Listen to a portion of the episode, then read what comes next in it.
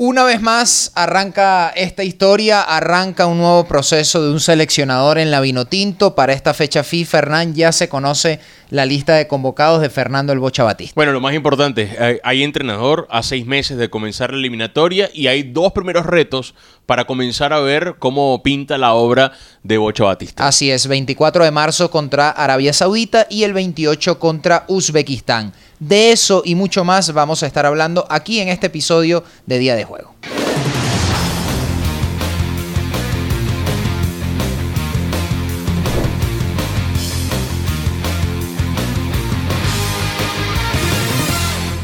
Bienvenidos a una nueva edición de Día de Juego. Hay que hablar de la selección Minotinto.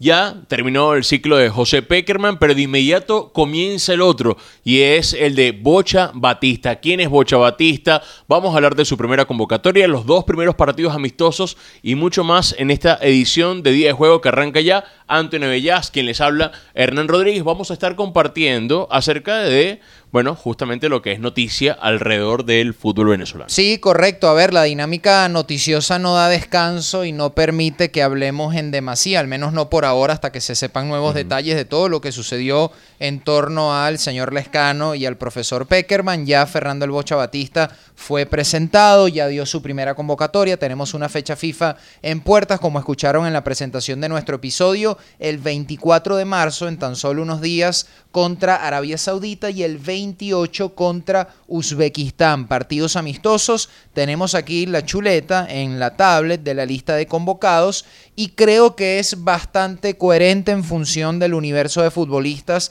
con el que se venía trabajando. Hay cosas interesantes, hay oportunidades para jugadores que dijeron presente en el Sudamericano Sub-20, algunos de ellos ya habituales también en la selección de mayores. Otros que cumplieron bien eh, cerrando el ciclo amistoso 2022, como el caso de Torregrosa, por ejemplo. Correcto, y te iba a decir en el Sudamericano que estaba Brian Alcocer, que él dice que se le diga Alcocer a pesar de que tiene eh, tilde en la O, pero se le premia, por decirlo de alguna manera, haber sido el goleador del Sudamericano Sub-20 de Venezuela, este futbolista que puede actuar como extremo, como segunda punta, como delantero centro, que hace vida en Mineros de Guayana. Bajo ese argumento que él sí no entraba en la lista, por ejemplo.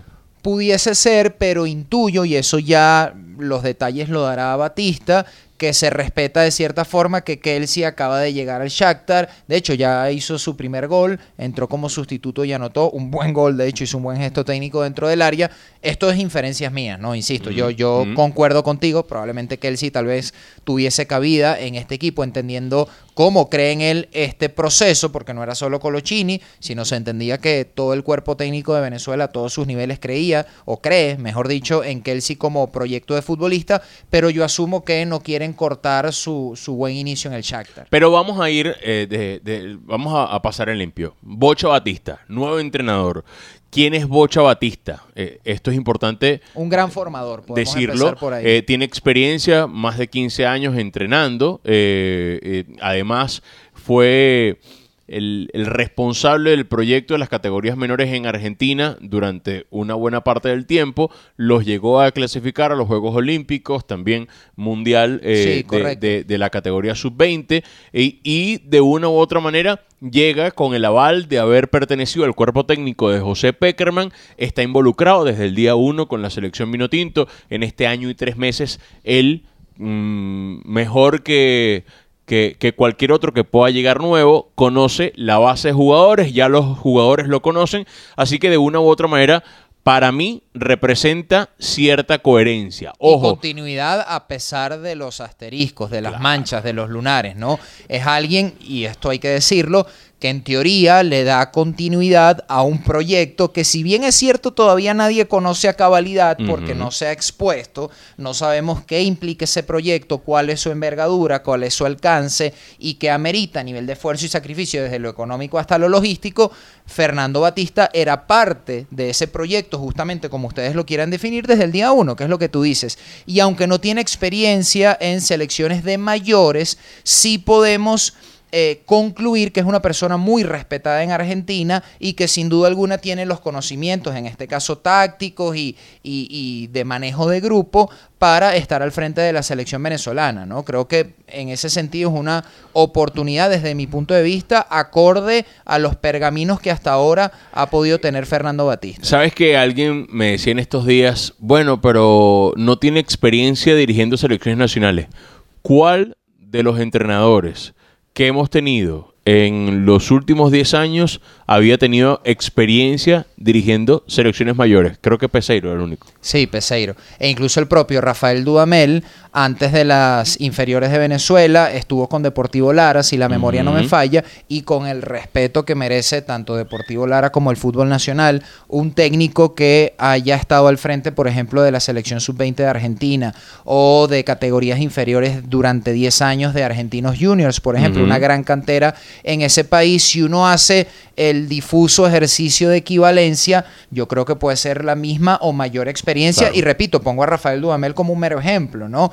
Pero aplica para tantas otras cosas. Y el hecho eh, que no haya sido seleccionador nacional determina la capacidad de un técnico. No. Por ejemplo, eh, alguien de inmediato va a decir eh, Scaloni como, como un ejemplo, pero hay otros más, ¿no? De, de, entrenadores que, Scaloni también es cierto, tiene una estructura distinta a la venezolana, esa es la realidad, que es la de Argentina, que lo tiene una generación de jugadores distinta, claro.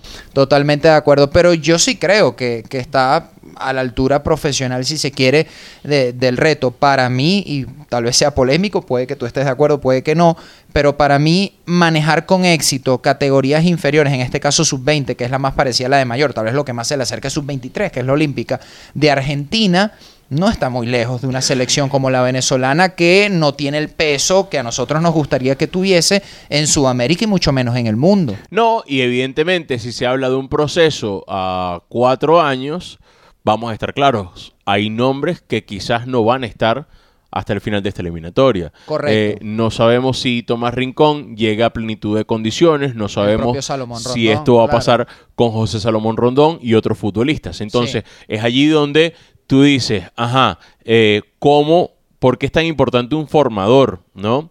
Porque evidentemente cuando tú estás en la selección mayor es la competencia, lo que de una u otra no, tienes mucho tiempo, no tienes mucho para las etapas transicionales, el recambio generacional. Yo creo que es muy loable que jugadores como Salomón Rondón o Tomás Rincón, tal vez incluso ellos mismos a sabiendas, y ojalá que sí, ojalá nosotros veamos este capítulo en cuatro años y digamos, oye, sí llegaron al Mundial de Estados Unidos y, creo que nosotros más contentos, al igual que todos, que nadie, ¿no?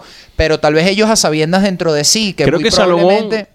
Tal vez eh, llegue, sí, tiene sus 32 años, 33, un poquito ya en veteranía, pero si se mantiene en forma, si anota goles, si se mantiene vigente, pudiese ser una posibilidad, pero lo que te quiero decir es que es loable que se mantengan en la selección y que asuman inevitablemente el rol no solo de liderazgo, sino de guía de los muchachos que vengan detrás de ellos. Por ejemplo, el propio Kevin Kelsey que hablábamos, ¿no? Un futbolista tal vez de características tal vez digo similares a la de Salomón Rondón porque es alto, es espigado, le falta más fortaleza física, es mucho más delgado, pero eh, tienen puntos en común en donde Salomón Rondón pudiese orientarlo, como seguramente Tomás ya lo hace con el propio Telasco Segovia o con Andrés Romero, el Cristian Cáceres Jr., que ya más en tiempo presente está mucho más asentado en la selección, pero son nombres que tenemos aquí en la convocatoria, no sé si te parece que, los leamos todos para, para, cerrar la idea de, de Bocho Batista.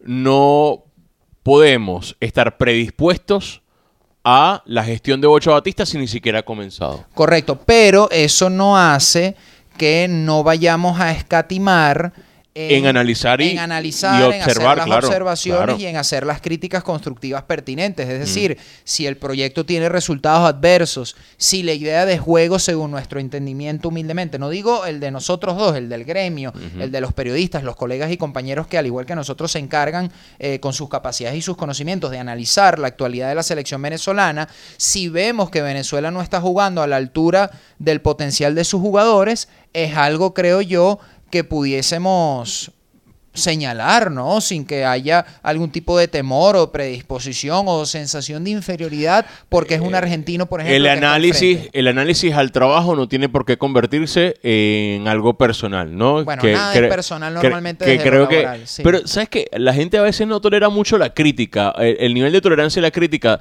cuando alguien hace una observación de tu trabajo, a veces es mal tomado. Eh, Porque eh, desnuda y sobre todo Y sobre todo en el medio al- en el que hacemos vida, en el deporte. Bueno, desnuda inseguridades, me parece a mí. Ojo, también es un tema de moral y luces, ¿no? De, de Manuel de Carreño, es decir, elogia en público y crítica en privado, eso lo entiendo. Pero en la dinámica periodística deportiva con los técnicos o, o las selecciones o los rendimientos es inevitable que, por ejemplo, tú en Twitter des tu opinión o hagas un live. Bueno, es público porque es tu trabajo emitir una opinión o hacer un análisis, ¿no? Y no debe tomarse personal, como tú dices. Y ojo, puedes tener la opinión y, y tú sabrás con cuál te quedas o no, ¿no? Sí, totalmente. Y tratar de agarrar con pinzas lo que te pueda servir incluso dentro de, ese análisis que recibas a tu trabajo. Miren, vamos al entretiempo. Hagamos una breve pausa y ya seguimos hablando acerca de la selección Vinotinto y todo lo que arranca en este nuevo ciclo de Bocha Batista.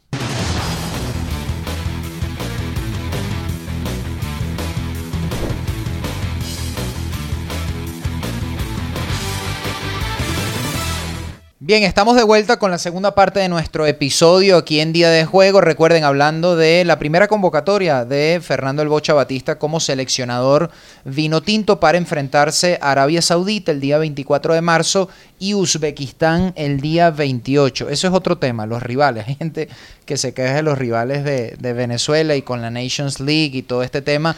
Primero, cada vez es más difícil conseguir fechas FIFA a la altura de lo que la gente se imaginaría contra grandes potencias. Y segundo, que yo creo que con todo el respeto que nos merecemos, a veces hay que Poner eh, los eh, pies sobre la sí, tierra. Totalmente. Entender cuál es nuestra verdadera escala en el panorama futbolístico. Y el atractivo mundial. que pueda tener eh, el partido, de una u otra manera, lo determinan los equipos que se vayan a enfrentar. Entonces. Claro, eh, a eh, ver, para Venezuela sería ideal o para cualquiera de nosotros sí, vamos a jugar contra Francia, no lo Claro. sé, pero para Francia sería interesante o le aporta jugar contra Venezuela, ahí está también el, el tema, ¿no? Es Sí, eh, eso- son cosas de las que eh, incluso hay agentes de partidos. eh, esto lo podríamos hablar en algún momento de, de cómo funcionan el tema de los intermediarios y los agentes en el fútbol. Sí. Y hay agentes específicamente para lograr partidos. Entonces, eh, Arabia y Uzbekistán serán los próximos rivales de, de- de Venezuela en los partidos Bueno, Arabia amistosos. Saudita mundialista. Claro, y no, y ahí, y ahí vamos a ver,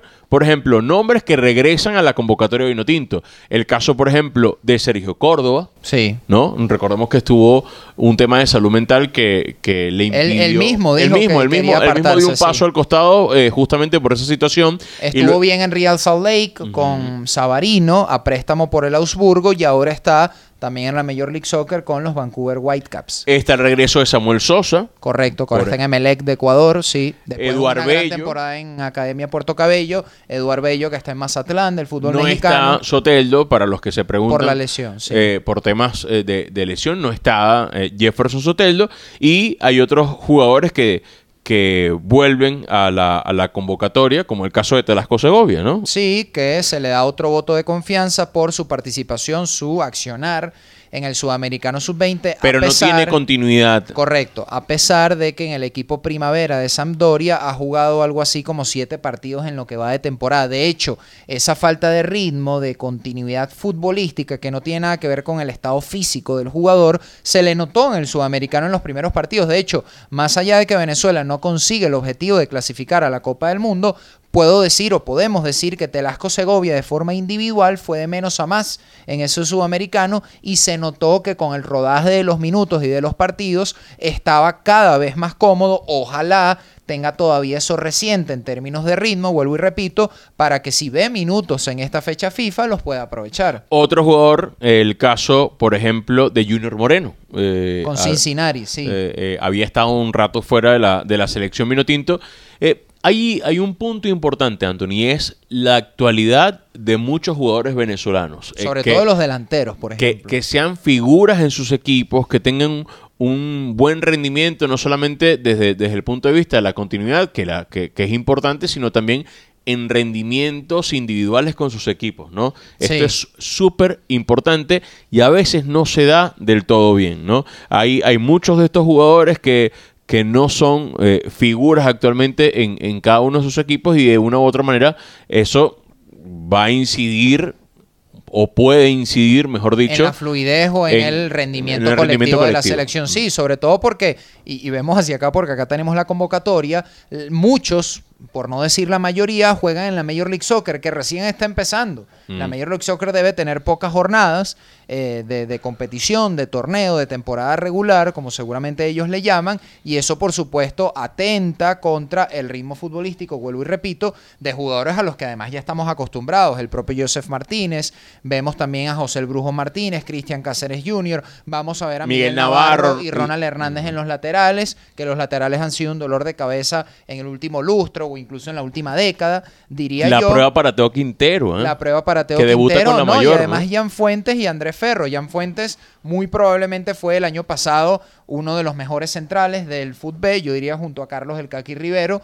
Carlos El Caqui Rivero hoy en el líder, en Academia Puerto Cabello. Jan Fuentes salió de Venezuela para jugar en el fútbol colombiano, en el fútbol neogranadino. Y Andrés Ferro no solo estuvo en el torneo Maurice Revelo, sino que a pesar de su juventud, también hay que decir que ha tenido bastante regularidad como defensor central en el vigente campeón del fútbol venezolano, que es Metropolitanos. Pensando en 2026, asumimos que hay una renovación en la selección que ya hemos, hemos ido viendo. Inevitable y necesaria. Mira, mucha gente me pregunta, ¿Venezuela tiene chance o no tiene chance para ir al Mundial? Yo creo que eso lo vamos a hablar un poco más adelante y es un proceso que va a durar cuatro años, pero yo creo que la gran oportunidad de Venezuela está en varias cosas. Uno, eh, ahora hay más cupos.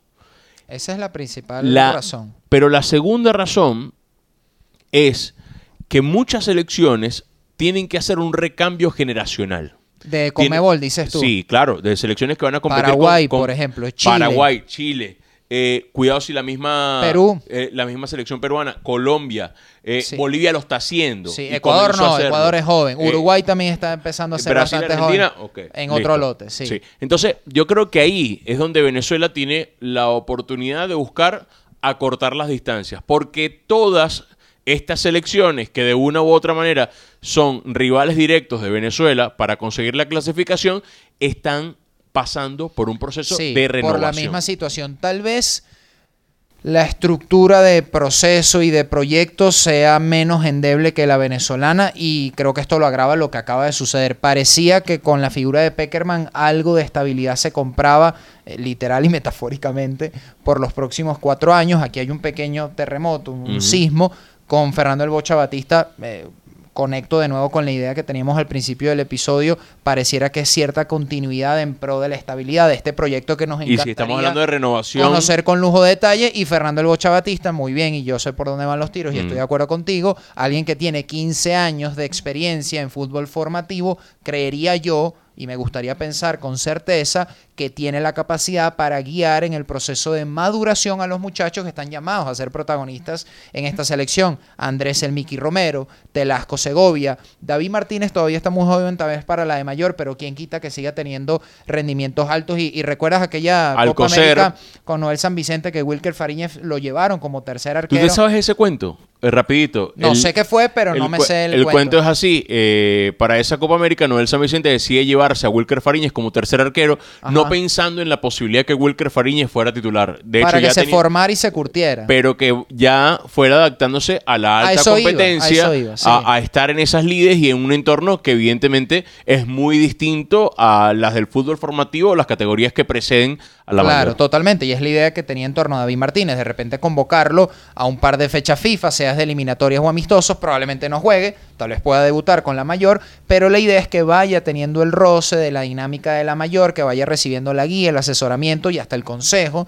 de los futbolistas que ya tienen mucha más experiencia. Este arranque de eliminatorias o este arranque de proceso invita a que esa generación de 2017 de los subcampeones del mundo tomen de cierta manera el liderazgo ahora, ¿no? Estamos hablando de em, Ángel Herrera, estamos hablando de futbolistas como Nahuel Ferraresi, otra de las grandes ausencias debidamente Sí. o por, por Y lesión. bueno, y Herrera tampoco está. Eh, sí, eh, entonces de una u otra manera yo creo que esa generación de 2017 puede asumir un rol más protagónico y de liderazgo que de una u otra manera sea la bandera en representación de este recambio generacional. Sí, totalmente. Y en la delantera me va a parecer interesante lo que decía Fernando Batista, entendiendo que por ahora Salomón Rondón no vive su mejor momento de forma en River, si bien es cierto es el goleador histórico de la selección, y veremos en la sana competencia cómo se meten por allí Torregosa con el Pisa, que tuvo buenas actuaciones en las últimas oportunidades que tuvo con la Vino Tinto y por supuesto también el caso de Córdoba. Bueno, y hay que ver la idea ahora de Bocho Batista, ya saben, 24 y 28 28 serán los próximos partidos amistosos y estaremos analizando esos primeros partidos. Sí, de- correcto. del Después de que terminen los partidos, seguramente tendremos un episodio de día de juego analizando, evidentemente, un poquito más denso, si la dinámica lo permite, cómo jugó Venezuela en esos dos encuentros y qué primeras sensaciones nos deja Fernando Batista como técnico de la Vinotinto. Nos vamos. Nos vamos, comenten, compartan, todo, vengan. Somos Día de Juego.